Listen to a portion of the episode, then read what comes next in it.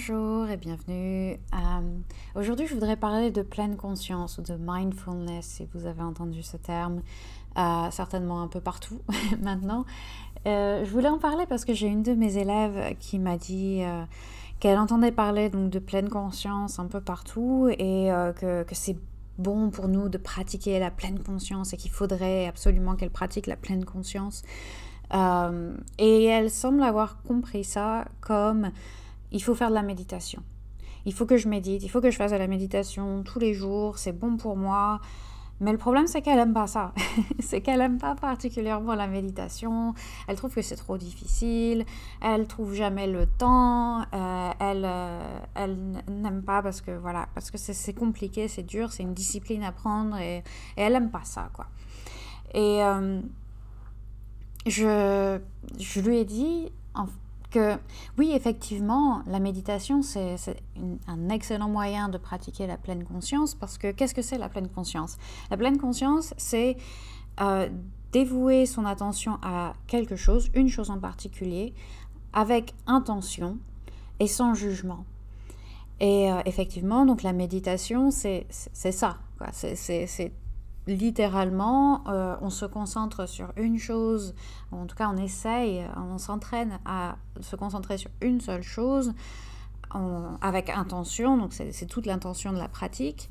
Et euh, on essaye de, ne pas avoir de jugement, de ne pas partir dans les histoires de euh, ah, je, suis en train de penser à ça et je devrais pas, ou oh là là, je me suis encore laissé embarquer dans cette pensée, dans ces émotions.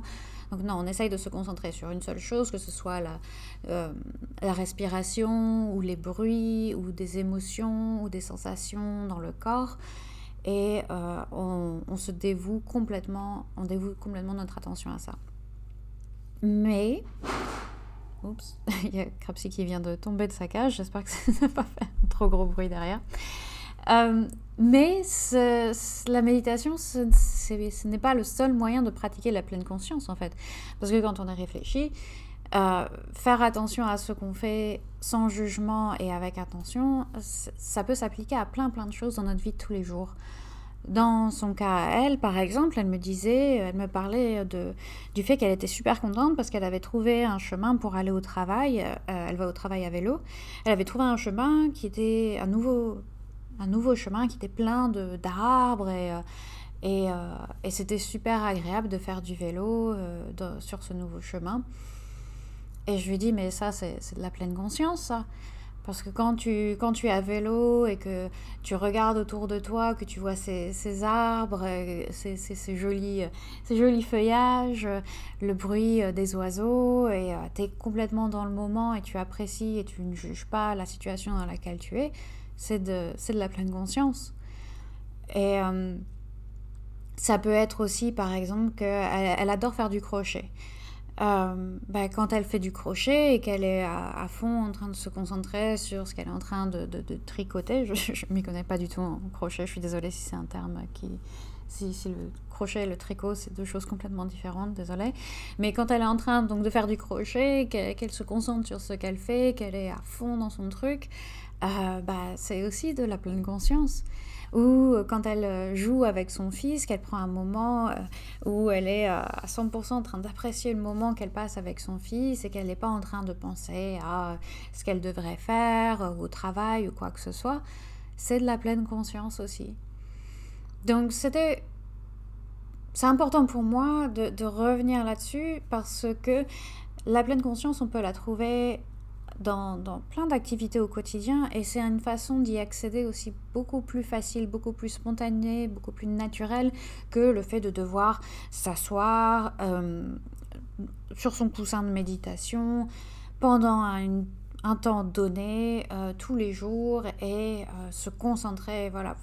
Et, et ça peut être ça peut être très rigide en fait comme pratique et ça peut ne pas convenir à tout le monde. Et pour moi, et c'est une approche que j'ai dans ma pratique à, moi et, celle que j'essaye de, transmettre aussi à mes, à mes clients, à mes élèves. Euh, c'est d'adapter la pratique à notre vie et non pas notre vie à la pratique. Qu'on soit toujours amené à faire en sorte que cette pratique s'intègre parfaitement dans notre vie sans qu'on doive faire un effort pour s'y mettre, parce que c'est là que ça devient beaucoup plus difficile de s'y tenir à long terme. Alors que si on peut euh, disséminer un peu de pleine conscience dans nos activités au quotidien, même si c'est quand vous faites la vaisselle, par exemple, ce n'est pas forcément une activité qui est particulièrement... Euh, euh, particulièrement passionnante ou particulièrement plaisante, mais c'est aussi une bonne idée de, par exemple, je fais ma vaisselle, bah, je vais me concentrer sur la sensation de l'eau sur mes mains ou les, la vision de, des bulles de savon ou la, la, texture de l'éponge des, choses bêtes comme ça, mais juste de s'entraîner pendant une minute ou deux à, être pleinement dans le moment, avec intention, sans jugement, simplement se concentrer sur ce qu'on fait. Et c'est un moyen donc de pratiquer la pleine conscience et d'avoir tous ces bienfaits d'une façon qui est beaucoup plus facile d'accès et beaucoup plus facile à tenir à long terme. Donc voilà, j'espère que ça vous aura été utile. Si vous avez la moindre question, le moindre commentaire, n'hésitez pas à me contacter sur les réseaux sociaux ou via mon site. Tout est dans les notes de l'épisode. Euh, voilà, j'espère vous retrouver très bientôt. Merci beaucoup de votre attention.